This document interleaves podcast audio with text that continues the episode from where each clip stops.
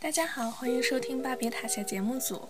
今天呢，主播今天要特别开心的告诉大家，因为我们这个英语节目终于可以说中文了，这也是这些年中唯一一期说中文的英语节目。因为在本次节目中呢，我们将给大家介绍一些关于法语、西语以及日语的小知识，来给咱们要选择二外同学、选择辅修同学，或者是很有毅力想要自学小语种的同学，提供一些意见和指导。那么，首先我们是要介绍一下法语，因为咱们另外一位主播君，也就是大家所熟知的妹，其实她是法语专业同学，虽然不知道为什么她跑到我们这个英语节目。Hello，大家好，我是大一法语班的孙寒月。嗯，那么首先咱们来有请孙寒月同学为我们简单的介绍一下法语吧。好的，嗯，那我就简单的介绍一下这门语言。法语呢是一门历史非常悠久的语言，它的起源可以追溯到公元前六世纪形成的高卢语。后来随着罗马人和法兰克人的入侵，高卢语、拉丁语和法兰克语相互融合，逐渐形成法语。近代以来，随着法国的殖民扩张，法语传播到世界各地。如今，作为联合国六大工作语言之一，法语在国际交流中仍占据着非常重要的地位。所以，学法语的前景是非常广阔的。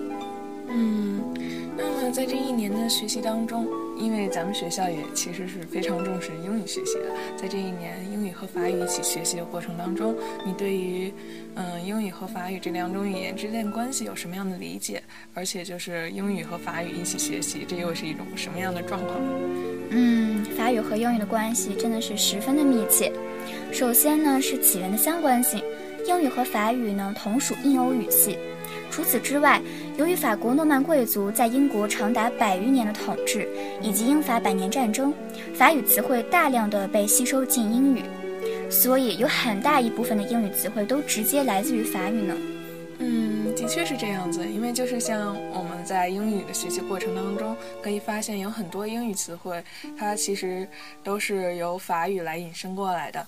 比如说，就是咱们所熟知的“咖啡馆”这个词“咖啡”，以及咱们简历 “resume”。嗯，那么在法语中，它又对应哪个单词呢？嗯，咖啡的话，呃，在法语中是 g a f e 嗯，其实拼写是一模一样的。然后那个简历的话，法语是黑须妹，然后在法语中那个黑须妹的意思是摘要。嗯，感觉他们拼写好像很相似，而且发音可能也比较相近，但是又比较不一样。那么这会不会比较写起来会有一些麻烦和困难的？比如说会搞一些小混淆之类的。啊，你说的非常正确。嗯，刚开始学法语的时候，我看到英语音标都不会读了，包括我之前写节目稿，一不小心就会把英语的不定冠词 an 拼写成，呃，法语的不定冠词 an。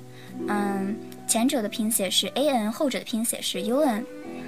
不过呢，随着法语学习的深入，这种混淆发生的次数会越来越少，所以不用太担心。不过呢。嗯，在平时的学习中呢，还是要特别注意一下这种拼写还有发音的不同。嗯，拼写发音其实是非常重要的一个部分。那么在这一年学习中，你应该也积累了一定的学习经验。那么除了就是拼写和发音这部分要提醒我们，你还有哪些小 tips 要提供给我们？哪些经验要分享给我们？嗯，我相信大家一定都听说过一个叫动词变位的东西。嗯，法语大概有二十种时态。一般而言，每一种时态有八个人称，呃，八个人称呢有六种变位，听起来是不是挺可怕的呢？嗯，是的哟。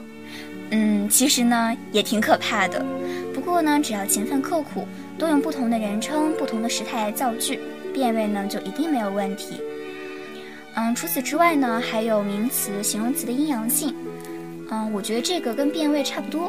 嗯，只要你很认真的去背他们的这个阴阳性，就可以搞定了。嗯，last but not least，我觉得法语最难的地方在于听。法国人的语速实在是太快了，而且他们的吞音特别严重，所以想要学好法语，一定要多听法语原版听力，即使听不懂，也可以培养一种感觉。那么还有就是刚才说到的法语和英语的这种关系。那么在法语学习的过程中，你会发现，嗯，你可能会一不小心的积累到一些呃英语的生词呢。嗯，总而言之，法语呢是一门非常讲究的语言。学法语呢可以使你变得更加耐心和细心。嗯，听起来有没有很诱人呢？嗯，是有很诱人的。